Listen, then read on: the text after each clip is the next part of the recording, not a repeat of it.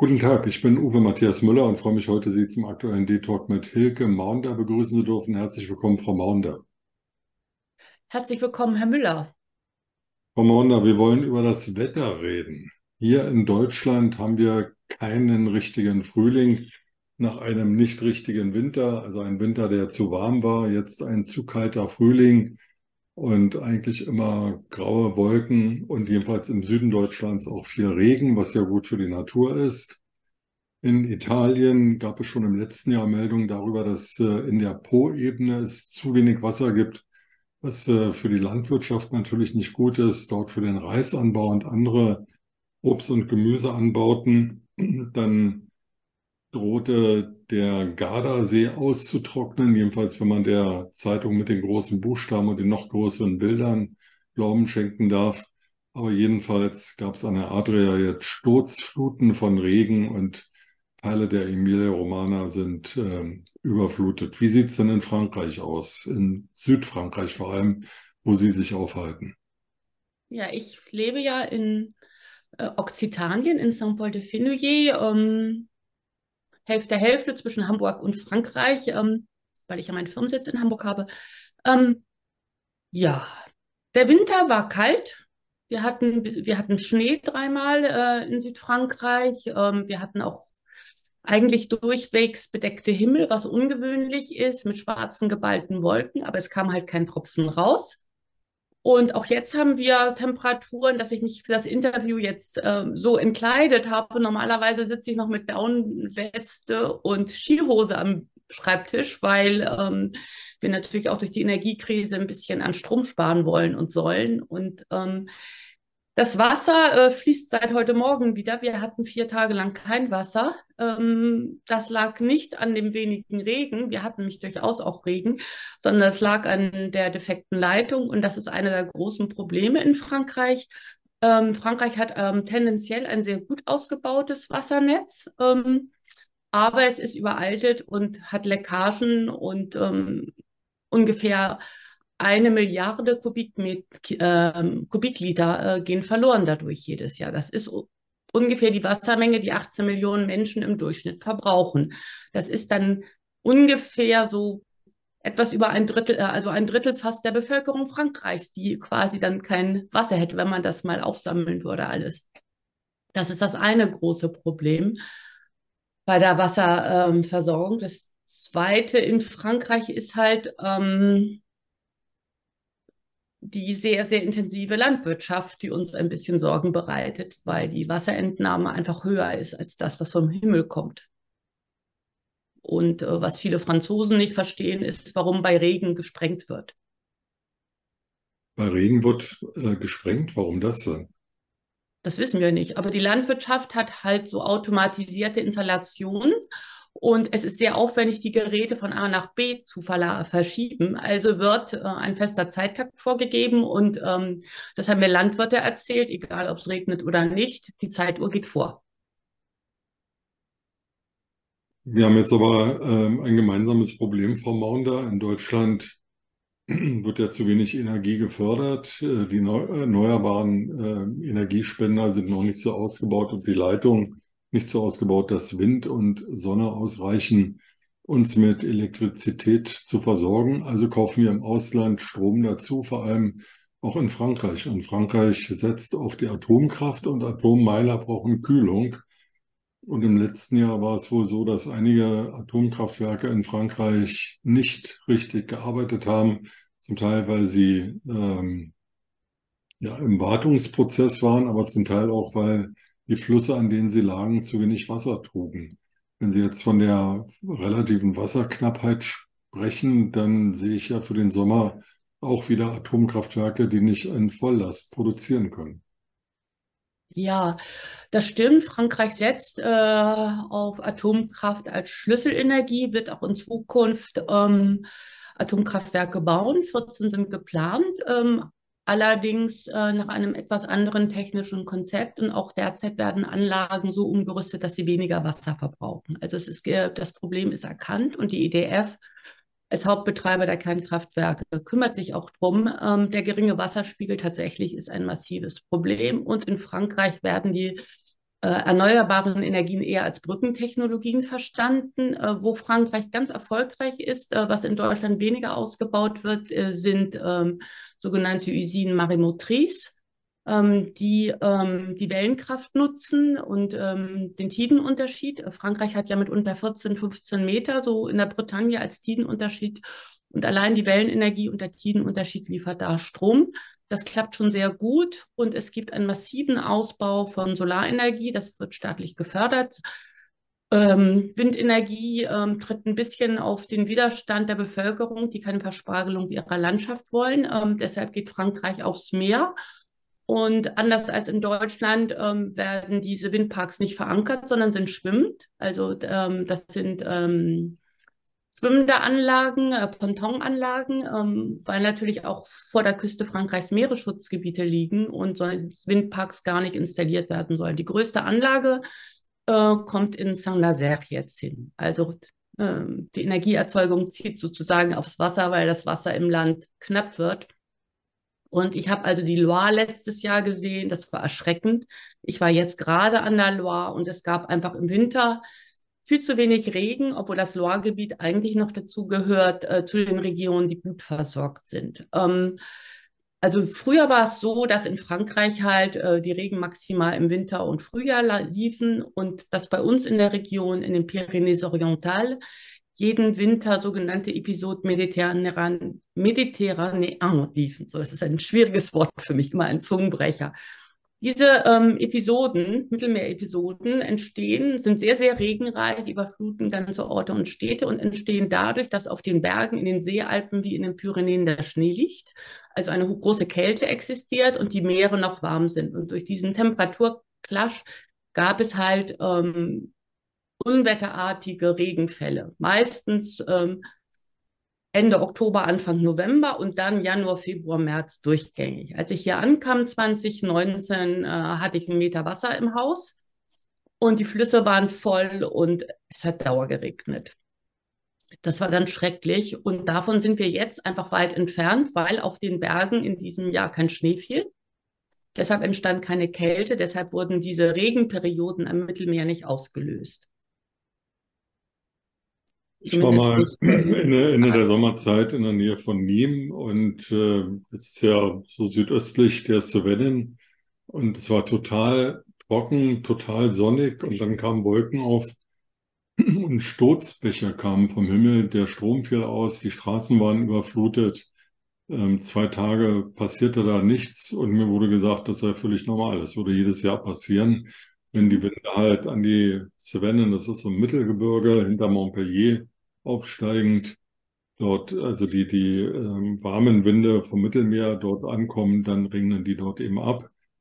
Ähm, aber das, was Sie beschreiben, dass eben im Winter in den Pyrenäen kein Schnee mehr fällt und dadurch auch die Wassermengen sich dort nicht bilden können, die für den Sommer dann ausreichen, das scheint ja ein strukturelles Problem zu sein. wenn dann noch die Wasserleitungen veraltet sind und dort so viel Wasser verloren geht, ähm, dann ist das ja eine riesige infrastrukturelle Aufgabe, diese Wasserleitung auch zu reparieren. Ist denn dafür in Frankreich genügend Geld vorhanden? Gibt es genügend Handwerker? Gibt es da einen Plan, wie diese vielen Kilometer Wasserleitungen saniert werden sollen? Oder gibt es da nur Flickwerk? Oder wird das ignoriert? Nein, es gibt also es gibt durchaus ähm, Pläne. Ähm, Macron hat am 30. März an, am Stausee von Serponçon, das ist einer der größten des Landes, es gibt 19 große Reservoire und Serponçon gehört dazu, hat seinen Wasserplan vorgelegt. In diesem Wasserplan ähm, ist auch vorgesehen, die Lecks zu reparieren. Dafür sind 180 Millionen Euro bereitgestellt. Der Wasserplan geht aber darüber hinaus, dass äh, insgesamt die Wasserstruktur umgestellt werden soll. Ähm, die Landwirtschaft ist mit 70 Prozent der größte Verbraucher an Wasser in Frankreich. Und sie ist aufgefordert worden, mindestens 10 Prozent einzusparen. Und zwar nicht langfristig, sondern wirklich jetzt und sofort. Das Gleiche gilt auch für die Industrie. 20 Prozent und die privaten Haushalte. Und dafür soll es zum Beispiel in Frankreich ähnlich wie zur Energiekrise die EcoWatt-App äh, erfunden wurde oder eingeführt wurde, soll es eine Wasser-App künftig geben. Und diese Wasser-App zeigt dann, äh, wie die Stände sind und ähm, wie der Wasserverbrauch sein kann. Bei uns in dem Departement, wir sind ja besonders betroffen äh, von der Trockenheit ist es zum Beispiel so, dass Tourismus neben der Landwirtschaft die größte mm, Wirtschaftssäule ist und ähm, die Pools zum Beispiel und Campingplatzanlagen ähm, nur noch ähm, seltener befüllt werden dürfen, die Rutsch Wasserrutschen kein Wasser mehr haben. Entschuldigung. Und dadurch einfach auch geachtet wird, dass der Tourismus funktionieren kann im Sommer, aber das Befüllen privater Pools ist untersagt. Und was jetzt in den privaten Pools noch an Wasser war, wurde von den Wasserlöschflugzeugen aufgesogen und zum Bekämpfen der Waldbrände ähm, genutzt, die schon viel früher als sonst äh, bei uns begonnen haben.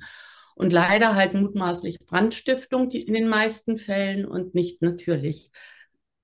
Das vielleicht kurz so zur Regel. Das gehört auch zum Wasserplan von Macron, ähm, der ähm, das Preisgefüge ändern möchte dass zum Beispiel das tägliche Duschen, ähm, wenn man unter drei Minuten bleibt, günstig ist und wenn man aber den Pool später einmal vielleicht wieder füllen darf, dass das sehr, sehr teuer wird. Also es wird einen verbrauchsorientierten Preis geben, wo der Staat eine Grundversorgung in Wasser festlegt und günstig hält und der Rest wird dann sehr, sehr teuer werden.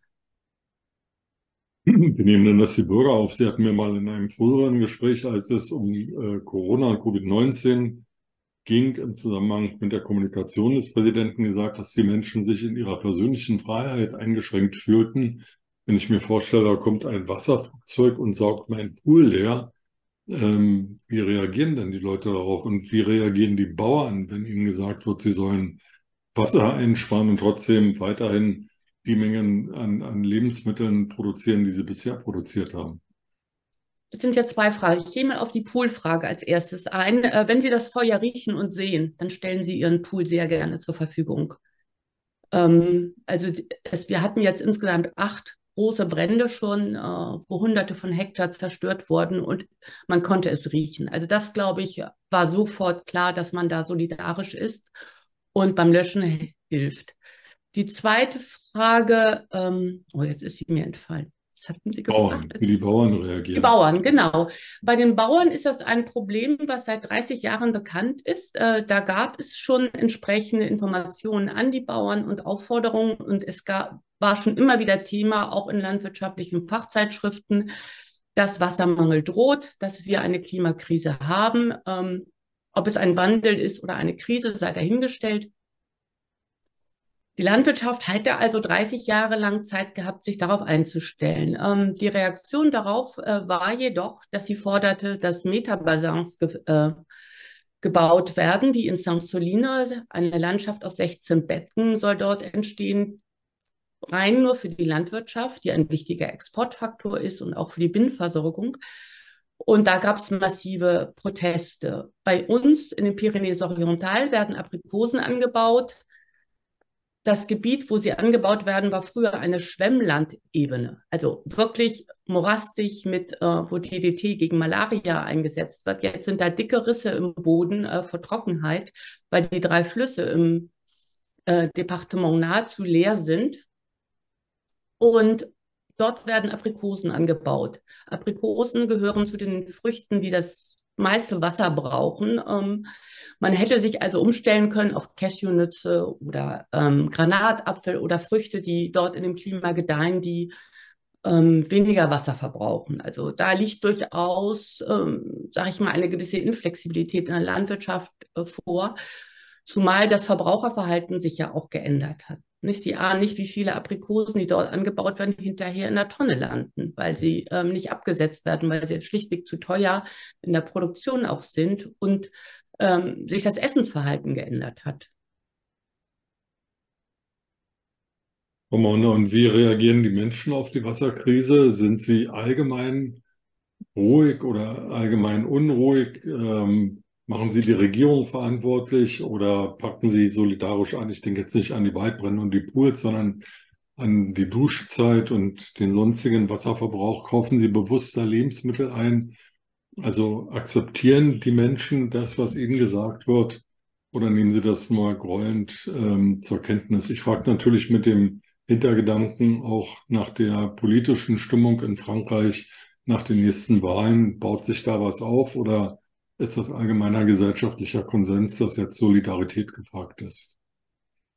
Ich denke, der, die Wasserkrise und Dürre unterscheidet sich grundlegend von Rentenreform oder Energiekrise, ähm, weil das Wasser ist ein existenzielles Gut und ähm, alle merken es und sehen es. In ihrem eigenen Garten, ähm, der nicht mehr gesprengt werden darf, ähm, sehen sie einfach, wie die Natur kaputt geht. Und das ist sehr, sehr, sehr offensichtlich, auch wenn wir hier rausgucken in den Bergen in der Garrigue, man sieht, dass die Natur leidet. Und insofern glaube ich, ist die Bereitschaft zur Einschränkung bei diesem Thema deutlich größer. Ähm, und ähm, ist auch der gesellschaftliche Konsens einer. Zur politischen Stimmung im Land äh, ist es so, dass François Hollande ja ähm, gestern oder vorgestern seine neue Partei vorgestellt hat, die die Lücke zwischen den, ähm, dem linken Nupes-Bündnis und der Macron-Partei ähm, schließen soll. Dazu aber bitte nicht rückfragen, das habe ich nur selber gelesen und mich noch nicht informiert. Ähm, aber es, äh, was sich zeigt, ist also, dass diese beiden Extrempositionen jetzt auf einmal Mittelspieler wieder bekommen haben ähm, wo sich, glaube ich, dann ein Großteil der Franzosen dann doch wiederfinden kann, weil die Positionen, die bislang von Nupes oder Mélenchon oder eben Macron gehalten werden, doch mitunter ähm, für einige Franzosen als zu extrem empfunden wurden. Also ich rechne dieser neuen Partei durchaus gute Chancen zu ein Sammelbecken zu werden für die gemäßigten Franzosen, die ähm, sich nicht von der Politik von Marine äh, Le Pen blenden lassen. Aber das so nur einmal kurz dazu. Darüber werden wir bestimmt Gelegenheit haben, nochmal zu sprechen, wenn sich das ein bisschen gesetzt hat und vertieft ja. hat. Frau Maunder, ich danke Ihnen sehr für die Informationen, die Sie uns gegeben haben. Wünsche Ihnen, dass es mindestens ein oder zwei Tage in der Woche mal ordentlich bei Ihnen regnet, pro ja, Woche. Und dass die Wasserspeicher sich wieder auffüllen, die, die Garrigue wieder ein bisschen blüht und der frühere Morastboden wenigstens ein bisschen Wasser aufnehmen kann. Weil das, was ich aus Italien gelernt habe, ist, da sagte ein Minister, dass sich afrikanische Verhältnisse anbahnen. Der Boden sei so trocken, dass er gar kein Wasser mehr aufnehmen könne. Wenn es also regnet, kommt es zu Überflutungen oder äh, das Wasser fließt einfach ab, aber es dringt eben nicht in den Boden ein. Und der Grundwasserspiegel sinkt immer mehr, was eben auch Folgen für die Landwirtschaft und für Menschen hat. Und für heute vielen Dank, Frau Maunder. Ich wünsche Ihnen eine gute Zeit und besseres Wetter. Vielen Dank und liebe Grüße. Vielen Dank für das Gespräch. Tschüss, Herr Müller. Tschüss.